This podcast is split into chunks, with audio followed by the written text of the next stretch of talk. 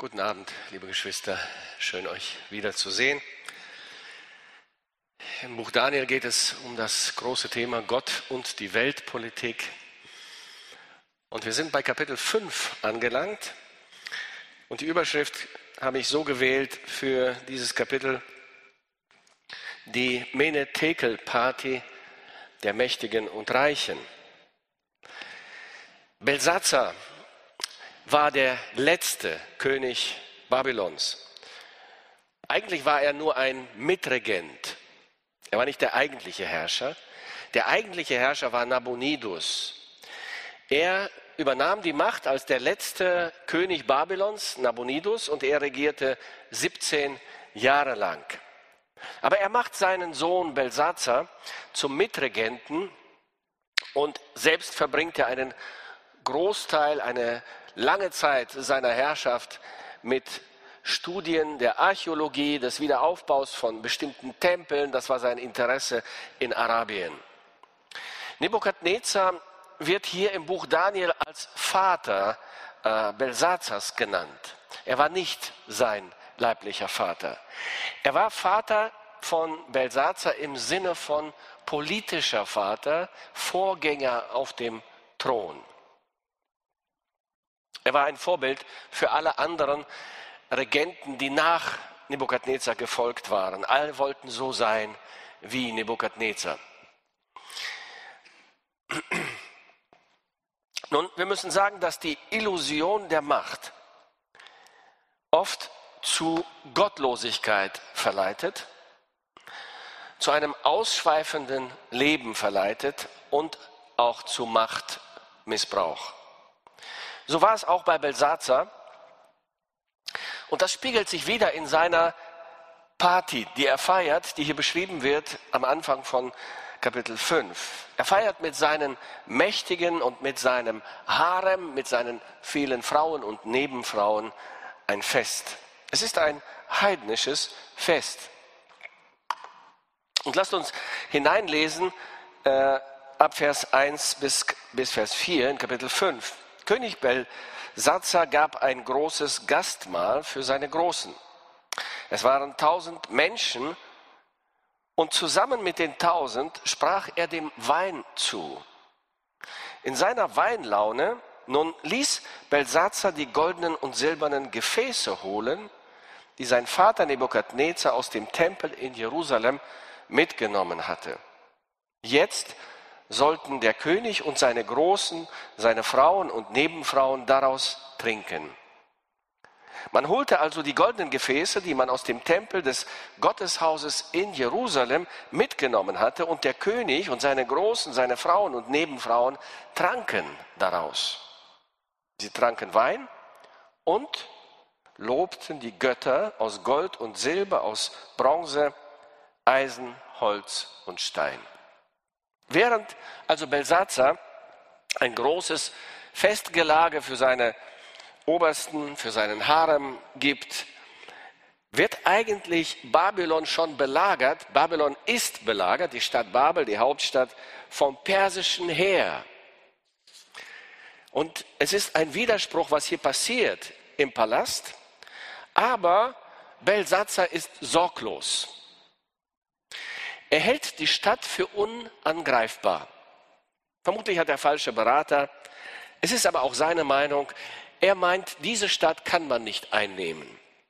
Sie hat zu dicke Mauern, sie hat Wassergräben um die Stadt herum und es ist nicht möglich, die Stadt einzunehmen. Außerdem äh, gab es, so schreiben die Geschichtsschreiber, Vorräte, Nahrungsmittelvorräte für 20 Jahre in der Stadt Babel.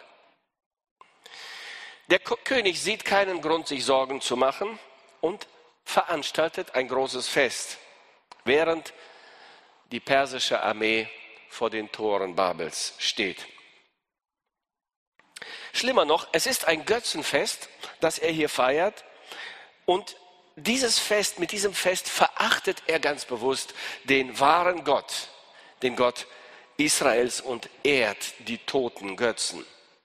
Was er macht, hat sich kein König vor ihm getraut. Nebukadnezar hat es nie gemacht, die anderen Könige auch nicht. Er entweiht die Gefäße Gottes, die Nebukadnezar seinerzeit mitgenommen hatte aus dem Tempel in Jerusalem vor 66 Jahren, nämlich im Jahr 605. Diese Gefäße waren nur für den Gottesdienst im Tempel in Jerusalem bestimmt. Das weiß Belsazar, er macht es aber bewusst, er entweiht die Gefäße ähm, Gottes bewusst, zeigt seine Verachtung damit für den Gott Israels und will die Überlegenheit seiner Götter über den Gott der Juden zeigen. So ist der Mensch ohne Gott. Er rebelliert gegen Gott immer wieder. Und selbst während die Welt kurz vor ihrem Untergang steht, so wie es hier ist, die babylonische Welt steht kurz vor ihrem Untergang und alle Zeichen deuten an, dass Gottes Gericht kommt, feiert er unbeschwert gottlose Partys. Nun, es kommt eine Warnung Gottes für Belsazar, die berühmte Handschrift auf der Wand in diesem Gemälde festgehalten von Rembrandt, ein weltberühmtes Gemälde. Wir lesen weiter ab Vers 5. In derselben Stunde erschien, erschienen die Finger einer Menschenhand und schrieben gegenüber dem Leuchter etwas auf die weißgetünchte Wand des königlichen Palastes. Der König sah den Rücken der Hand, als sie schrieb. Da erbleichte er und seine Gedanken erschreckten ihn, seine Glieder wurden schwach und ihm schlotterten die Knie. Der König schrie laut, man solle die Wahrsager, Chaldäer und Astrologen holen. Dann sagte er zu den Weisen von Babel, wer diese Schrift lesen und mir deuten kann, was er auch sei, er soll in Purpur gekleidet werden, eine goldene Kette um den Hals tragen und als der Dritte in meinem Reich herrschen. Warum der Dritte? Ich habe es schon erläutert. Er selbst war der Zweite, sein Vater war der Erste, Belsazar der Zweite und dieser Mensch würde dann der Dritte im Königreich sein. Da kamen alle Weisen des Königs herbei, aber sie waren nicht imstande, die Schrift zu lesen oder dem König zu sagen, was sie bedeutete. Darüber erschrak der König Belsazar noch mehr und sein Gesicht wurde bleich auch seine Großen gerieten in Angst. Angst und Schrecken überfallen den übermütigen König. Seine Glieder werden schwach, ihm schlottern die Knie, haben wir gelesen. Er schreit laut um Hilfe. Man soll jetzt die Wahrsager, die Berater, die Chaldäer, die Astrologen holen. Er braucht jetzt dringend Hilfe, eine Erklärung, eine Entwarnung am besten. So geht es dem sündigen, gottlosen Menschen, wenn er Gott begegnet. Gerade noch spottet er über diesen Gott und ist übermütig und er feiert ausgelassen, aber schon allein Gottes Finger an der Wand bringt ihn zum Zittern. Die Gelehrten in Babylon können wieder nicht helfen. Es wiederholt sich immer wieder im Buch Daniel. Sie sind ratlos. Sie haben keine Erklärung. Ihre Ohnmacht bestätigt sich einmal mehr. Da, wo Gott, der lebendige Gott, auf seine göttliche Art interveniert, sich einmischt, da ist die Grenze der Wissenschaft, erst recht der Astrologie, der Wahrsagerei, der Philosophie, der Medizin, der Medien, der Politik. Sie müssen alle verstummen und ihre Ohnmacht wird offensichtlich. Denken wir an die Ereignisse der letzten Jahre, Tsunami 2004, den Wirbelsturm Katrina, die Erdbeben, die Vulkanausbrüche. Denken wir an Corona, denken wir an die Flutkatastrophe vor einem Jahr in Deutschland. Nun, die gottlosen Mächtigen dieser Welt handeln meistens auch gegen besseres Wissen. Belsazar wusste Bescheid, was er machte. Er wusste, dass er diese Gefäße nicht benutzen durfte für den profanen Gebrauch. Er hatte ein Beispiel in seinem Vorgänger Nebukadnezar, wie Gott an ihm gehandelt hatte. Er wusste es. Er machte es trotzdem. Stalin hatte Theologie studiert in Georgien. Er war ein Theologiestudent. Er kannte die Bibel bestens und handelte doch gegen besseres Wissen. Hitler kannte auch die Bibel und hat sich auch entschieden, ganz bewusst gegen Gottes Volk, die Juden, zu handeln und sie zu vernichten. Nun, es folgt Gottes Ruf zur Buße durch Daniel. Die Königin Mutter kennt Daniel noch sehr gut. Es sind erst 23 Jahre vergangen seit dem Tod Nebukadnezars. Und Belsazar wusste auch, wer Daniel war, mit Sicherheit. Aber er hat ihn wahrscheinlich bewusst ignoriert, links liegen lassen. Er hat ihn nicht eingesetzt, vermutlich in seine Regierungsmannschaft. Seine Mutter muss ihn erinnern, und wir lesen ab Vers 10, da die Rufe des Königs ein bisschen zu früh umgeschaltet, da die Rufe des Königs und seiner Großen bis zur Königin drangen, kam sie in den Festsaal und sagte, O König, mögest du ewig leben. Lass dich von deinen Gedanken nicht erschrecken. Du brauchst nicht zu erbleichen. Ist alles gut. Keine Sorge. Es wird Entwarnung geben. In diesem Sinne redet sie. In deinem Reich gibt es einen Mann, in dem der Geist der heiligen Götter wohnt. Darum lass jetzt Daniel rufen. Er wird die Deutung geben. Ähm, Daniel muss wieder gerufen werden und die Königin wird sie hier genannt. Sie ist eigentlich die Mutter von Belsazar. Ähm, sie denkt zurück an die vergangene Geschichte vermutlich und sie weiß, wie es immer gewesen ist. Daniel kam, erklärte alles und gab Entwarnung. Es wurde gar nicht so schlimm. Nebukadnezar wurde ja immer wieder geholfen. Er wurde immer wieder gerettet. Und deswegen sagt sie, du brauchst nicht zu erbleichen. Daniel ist immer noch am königlichen Hof, aber wahrscheinlich hat er kein Amt. Aber er ist dort, wo Gott ihn hingestellt hat, als treuer Zeuge Gottes. Und dann lesen wir ab Vers 13. Daniel wurde vor den König gebracht und der König sagte zu ihm, du also bist Daniel, einer von den verschleppten Juden die mein Vater, der König aus Juda, hierher gebracht hat. In dir, so habe ich gehört, ist der Geist der Götter und bei dir fand man Erleuchtung und Einsicht und außergewöhnliche Weisheit. Man hat die Weisen und Wahrsager vor mich gebracht, damit sie diese Schrift lesen und mir deuten, sie konnten mir aber nicht sagen, was das Geschriebene bedeutet. Doch du, so habe ich gehört, kannst Deutungen geben und schwierige Fragen lösen. Wenn du nun die Schrift lesen und mir deuten kannst, sollst du in Purpur gekleidet um den Hals eine goldene Kette tragen und als Dritter in meinem Königreich Reich herrschen. Ähm, wir merken, was die, wie die Anrede des Königs hier lautet, wie er Daniel beschreibt. Du also bist Daniel einer von den verschleppten Juden. Keine Rede von seiner Leistung, von seinem Verdienst an dem Weltreich Babylon, von seinem treuen Dienst in der Zeit Nebukadnezars. Er ist nur einer der Verschleppten. So verachtend äußert sich Belsatzer über Daniel. Nun, er muss aber zugeben, dass keiner seiner Minister diese Aufgabe lösen kann. Nun, Daniel antwortet,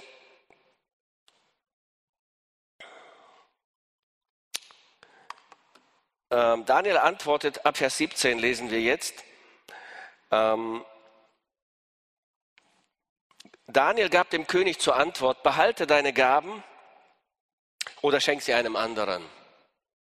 Aber die Schrift will ich für den König lesen und deuten. Mein König, der höchste Gott hat deinem Vater Nebukadnezar Herrschaft und Macht, Herrlichkeit und Majestät gegeben. Vor der Macht, die ihm verliehen war, zitterten und bebten alle Völker, Nationen und Sprachen. Er tötete, wen er wollte, ließ am Leben, wen er wollte, er erhöhte, wen er wollte und stürzte, wen er wollte. Als aber sein Herz überheblich und sein Geist hochmütig wurde, stürzte man ihn von seinem königlichen Thron und er verlor die Herrscherwürde. Man verstieß ihn aus der Gemeinschaft der Menschen. Sein Herz wurde dem der Tiere gleichgemacht. Er musste bei den wilden Eseln hausen und sich von Gras ernähren wie die Ochsen. Der Tau des Himmels benetzte seinen Körper, bis er erkannte, der höchste Gott gebietet über die Herrschaft bei den Menschen und gibt sie, wem er will. Daniel erinnert Belsazar an die jüngere Geschichte, an den König, der sein Vorbild ist, Nebukadnezar, und an das, was Gott mit ihm getan hat und wie er an ihm gehandelt hat. Das wusste Belsazar und hat es trotzdem ignoriert. Und jetzt wird Belsazar von Daniel belehrt und beschämt ab Vers äh, 22. Obgleich nun du, sein Sohn Belsazar, das alles weißt, bist du in deinem Herzen doch nicht bescheiden geblieben. Du hast dich gegen den Herrn des Himmels erhoben und dir die Gefäße aus seinem Tempel herbeischaffen lassen. Du und deine Großen, deine Frauen und Nebenfrauen, ihr habt daraus Wein getrunken. Du hast die Götter aus Gold und Silber und Bronze, Eisen, Holz und Stein gepriesen, die weder sehen noch hören können und keinen Verstand haben.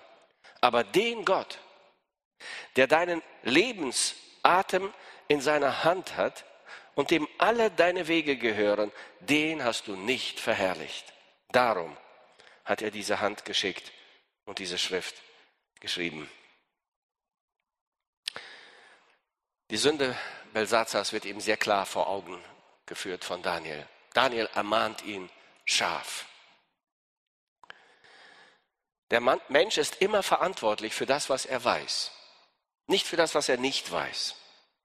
Und Gott behandelt uns immer als Personen, die Verantwortung übernehmen müssen für das, was sie wissen. Nun kommt die Deutung der Schrift. Gezählt, gewogen, geteilt. Das Geschriebene aber lautet Mene, Mene, Tekel, Upasin. Diese Worte bedeuten Mene gezählt, hat Gott die Tage deiner Herrschaft und macht ihr ein Ende. Tekel, gewogen wurdest du auf der Waage und zu leicht befunden. Peres, geteilt wird dein Reich und den Medern und Persern gegeben. Gezählt, gewogen, geteilt. So lautet das Urteil Gottes über Belsazar. Gezählt. Gott hat die Tage deiner Herrschaft beendet, sagt Daniel. Punkt. Zu Ende ist deine Regentschaft. An Jahren jung, auf der Höhe seiner Macht setzt Gott nun der Karriere des Belsazars ein Ende. Der König muss erleben, dass die Worte, die wir heute schon gelesen haben, Realität sind. Gott setzt Könige ein und Gott setzt Könige ab. Gott hat beschlossen, Belsazar abzusetzen. Und dieses Thema zieht sich wie ein roter Faden durch das Buch Daniel. Gewogen. Gewogen wurden unter anderem in der damaligen Zeit Münzen. Eine Münze musste ein bestimmtes Gewicht haben und wenn sie zu leicht war, wurde sie verworfen. Sie wurde nicht gebraucht im Handel. Unbrauchbar. Nun, Belsazar war ein politisches Schwergewicht. Er regierte ein Imperium, er erließ Gesetze, er herrschte nach Belieben, wie er wollte, aber in den Augen Gottes war er ein Leichtgewicht, eine Münze, die nicht zu gebrauchen war, die wertlos war. Sein geistlicher Zustand, sein moralischer Zustand, sein Charakter entsprachen nicht dem Maßstab der Gerechtigkeit Gottes und deshalb wurde er verworfen. Geteilt. Geteilt wird nun das Reich, das Reich Babylon, das Weltimperium. Es wird aufgeteilt, es wird wie etwas Wertloses aufgeteilt zwischen Parteien, die etwas, ein Teil davon haben wollen. In diesem Fall sind es die Meder und die Perser. Es waren halt zwei Mächte, die gemeinsam hier eine Koalition gebildet hatten und Babylon besiegt hatten. Und äh, nun wird dieses Imperium zwischen den Persern und Medern aufgeteilt. Und wir müssen verstehen, was die geistliche Lektion für uns ist und für alle Menschen aller Zeiten, die dieses Buch lesen, dieses Kapitel lesen. Die Menetekel-Party der Gottlosen endet immer mit dem göttlichen Gericht.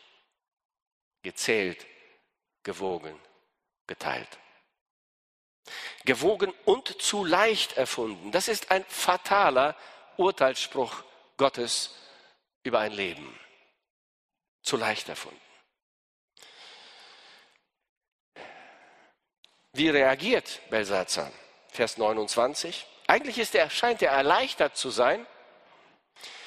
Da befahl Besatzer Daniel in Purpur zu kleiden und ihm eine goldene Kette um den Hals zu legen und er ließ verkünden, dass Daniel als der Dritte im Reich herrschen sollte. Ein Reich, das zu Ende war, dessen Tage abgezählt waren. Daniel wollte das nicht, Belsatzer zwingt es ihm offensichtlich auf. Keine Spur von Demut, von Reue, Buße oder Umkehr. Er macht etwas Sinnloses. Er glaubt nicht dem Wort, das Daniel ihm gesagt hat. Er will halt das Heft des Handelns in seiner Hand behalten. Gottes Gericht folgt, weil die Buße ausbleibt. Und so lesen wir es in Vers 30, aber in derselben Nacht wurde Belsazar, der König der Chaldäer, getötet. Man geht davon aus, dass seine eigenen Leute ihn umgebracht haben in dieser Nacht. Seine eigenen Minister, Geheimräte, wer immer es war, die vermutlich wussten oder eine Abmachung mit den Persern hatten, die möglicherweise im Geheimen diesen Personen oder diesem Menschen viel versprochen hatten, wenn sie den König töten würden. Ähm, die Eroberung Babels geschah noch in derselben Nacht am 12. Oktober 1539 vor Christus. Nun, äh, diese Geschichte beeindruckte viele äh, Menschen, äh, Rembrandt zum Beispiel, der das Gemälde malte, und Heinrich Heine, der hat ein berühmtes Gedicht geschrieben, das den Titel trägt Belsazar. Die Mitternacht zog näher schon, in stummer Ruhe lag Babylon. Nur oben in des Königs Schloss, da flackert es, da lärmt des Königs Tross. Dort oben in dem Königssaal, Belsazar hielt sein Königsmahl. Die Knechte saßen in schimmernden Reihen und leerten die Becher mit funkelndem Wein. Es klirrten die Becher, es jauchzten die Knecht, so klang es dem störrigen Könige recht. Des Königs Wangen leuchten Glut, im Wein erwuchs ihm kecker Mut. Und blindlings reißt der Mut ihn fort und er lästert die Gottheit mit sündigem Wort und er brüstet sich frech und lästert wild. Die Knechtenschar ihm Beifall brüllt. Der König rief mit stolzem Blick, der Diener eilt und kehrt zurück. Er trug viel gülden Gerät auf dem Haupt. Das war aus dem Tempel Jehovas geraubt. Und der König ergriff mit frevler Hand einen heiligen Becher gefüllt bis am Rand. Und er leert ihn hastig bis auf den Grund und ruft laut mit schäumendem Mund. Jehova, dir kündig auf ewig Hohn, ich bin der König von Babylon. Doch kaum das grause Wort verklang, dem König ward's heimlich im Busen bang. Das gellende Lachen verstummte zumal, es wurde leichenstill im Saal, und sie und sie an weißer Wand, da kam's hervor wie Menschenhand. Und schrieb, und schrieb an weißer Wand Buchstaben von Feuer und schrieb und schwand. Der König stieren Blicks da saß mit schlotternden Knien und totenblass, die Knechtenschar saß kalt, durchgraut und saß gar still, gab keinen Laut. Die Magier kamen, doch keiner verstand zu deuten die Flammenschrift an der Wand. Belsazar ward aber in selbiger Nacht von seinen Knechten umgebracht. Die Menetekel-Party der Mächtigen und Reichen. Nun, was sind die Lektionen, die Gott mir und dir aus dieser Geschichte vermitteln will? Wir können einige Lektionen für unser Leben hier ziehen. Einmal, wir lernen aus der Geschichte, dass wir nichts aus der Geschichte lernen. Wenn man sich den Verlauf der Geschichte ansieht, muss man das eigentlich sagen. Und deshalb sei nicht lernresistent. Lerne aus der Geschichte. Lerne aus der Geschichte Gottes. Gott schreibt Geschichte mit dieser Welt. Lerne aus der Geschichte deines Volkes. Lerne aus der Geschichte Deutschlands, aus der Geschichte Hitlers, des Nationalsozialismus. Lerne aus der Geschichte der ehemaligen DDR, aus der Geschichte der Sowjetunion. Lerne aus der Geschichte deiner eigenen Vorfahren und deiner Familie. Zweitens, Gott hat auch deine Tage gezählt, auch meine Tage. Und Gott bestimmt die Stunde der Geburt und die Stunde des Todes. Geh auf den Friedhof, schau dir die Gräber an. Viele dieser Menschen dachten, sie wären unverwundbar, unbesiegbar. Sie würden mit ihrer Gottlosigkeit davonkommen, aber sie sind es nicht. Gott wird immer das letzte Wort sprechen, auch in meinem und in deinem Leben. Und deshalb lerne seine Lektionen rechtzeitig. Demütige dich, vor der Heiligkeit und Allmacht Gottes. Suche ihn, solange er zu finden ist. Drittens, Gottes Waage macht auch dein wahres Gewicht offensichtlich. Tekel, gewogen. Gewogen wurdest du auf der Waage und zu leicht befunden. Gott wiegt mich und dich auf seiner Waage. Nicht nur Belsatzer. Und er wiegt nicht nur die Taten, nicht nur die Worte, er wiegt auch die Gedanken, er wiegt auch die Motive, die Grundeinstellungen unseres Herzens, die Werte, nach denen wir leben, wiegt Gott. Das gottlose Treiben der Menschen, die die Sünde zu ihrem Lebenselement gemacht haben, ähm, gewählt haben, wird immer in einem Menetekel enden. Frage dich, wie kann ich leben, dass ich auf der Waage Gottes nicht zu leicht erfunden werde? Und die nächsten Lektionen geben uns eigentlich die Antwort. Viertens, Gott lehrt dich und erwartet Weisheit von dir. Gott will, dass du die Lektionen beherzigst und weise wirst. Der Anfang der Weisheit, sagt die Bibel, liegt in der Gottesfurcht. Das heißt im Respekt Gott gegenüber, seinem Wort, seinen Geboten gegenüber. Deshalb bei allem, was du tust, frage dich immer, was denkt Gott darüber? Was würde Jesus tun? Ist eine sehr gute Frage. Forsche in der Bibel, mach dir einen, ein genaues Bild über den Willen Gottes für dein Leben und gehorche Gott. Fünftens, Gott erwartet Buße von dir. Wenn du noch nicht Buße getan hast über die Sünden, über die Schuld deines Lebens, Gott erwartet Buße von dir. Bekehre dich.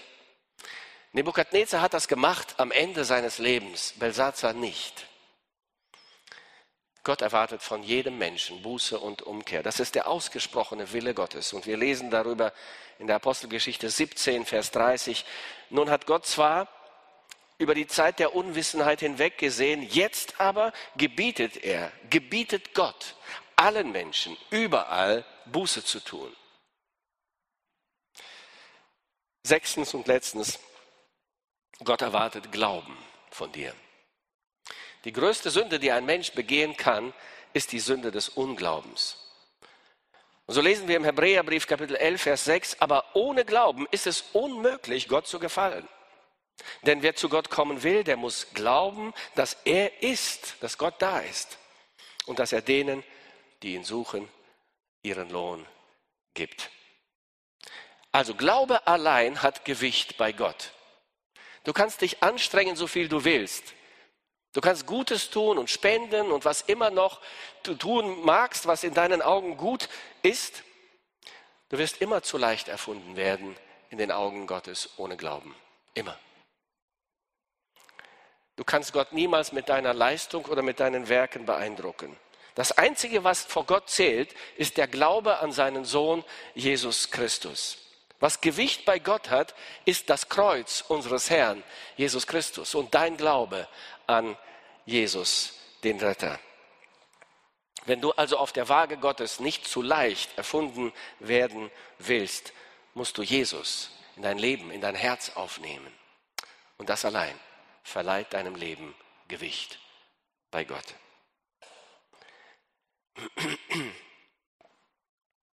Ohne Glauben wirst du in Gottes Augen immer zu leicht erfunden werden. Nun, die Handschrift an der Wand die Handschrift Gottes an der Wand ist entziffert. Gott hat sie nicht nur für Belsatzer geschrieben, sondern für die gesamte Menschheit. Ähm, das ist, was er über das Leben der Gottlosen schreibt. Mene, Mene, Tekel, Upasin. Gezählt, gewogen, geteilt. Und wenn du in der Gottlosigkeit verharrst, wird dein Leben genauso mit diesem Menetekel enden. Gezählt, gewogen, geteilt. Der Herr helfe dir, heute noch die richtigen Schlüsse zu ziehen aus dieser sehr anschaulichen Lektion Gottes und zu lernen. Und Gott, der gnädig und barmherzig ist, wird deinem Leben Gewicht geben. Amen.